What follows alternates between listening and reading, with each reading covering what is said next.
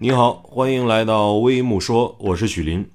近期，腾讯在线上召开的内部员工大会上，马化腾表示，微信最亮眼的业务是视频号，基本上是全公司的希望。马化腾在大会上表示，短视频三年来在全球范围内对整个互联网的冲击相当大，它会侵蚀掉很多长视频、游戏等产品的时间，这是一个客观发展规律。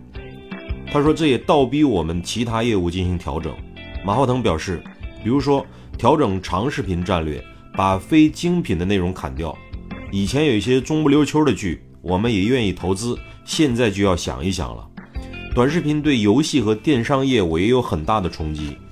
腾讯做了很多短视频和电商的结合尝试，现在视频号走出了第一步，已经立住了。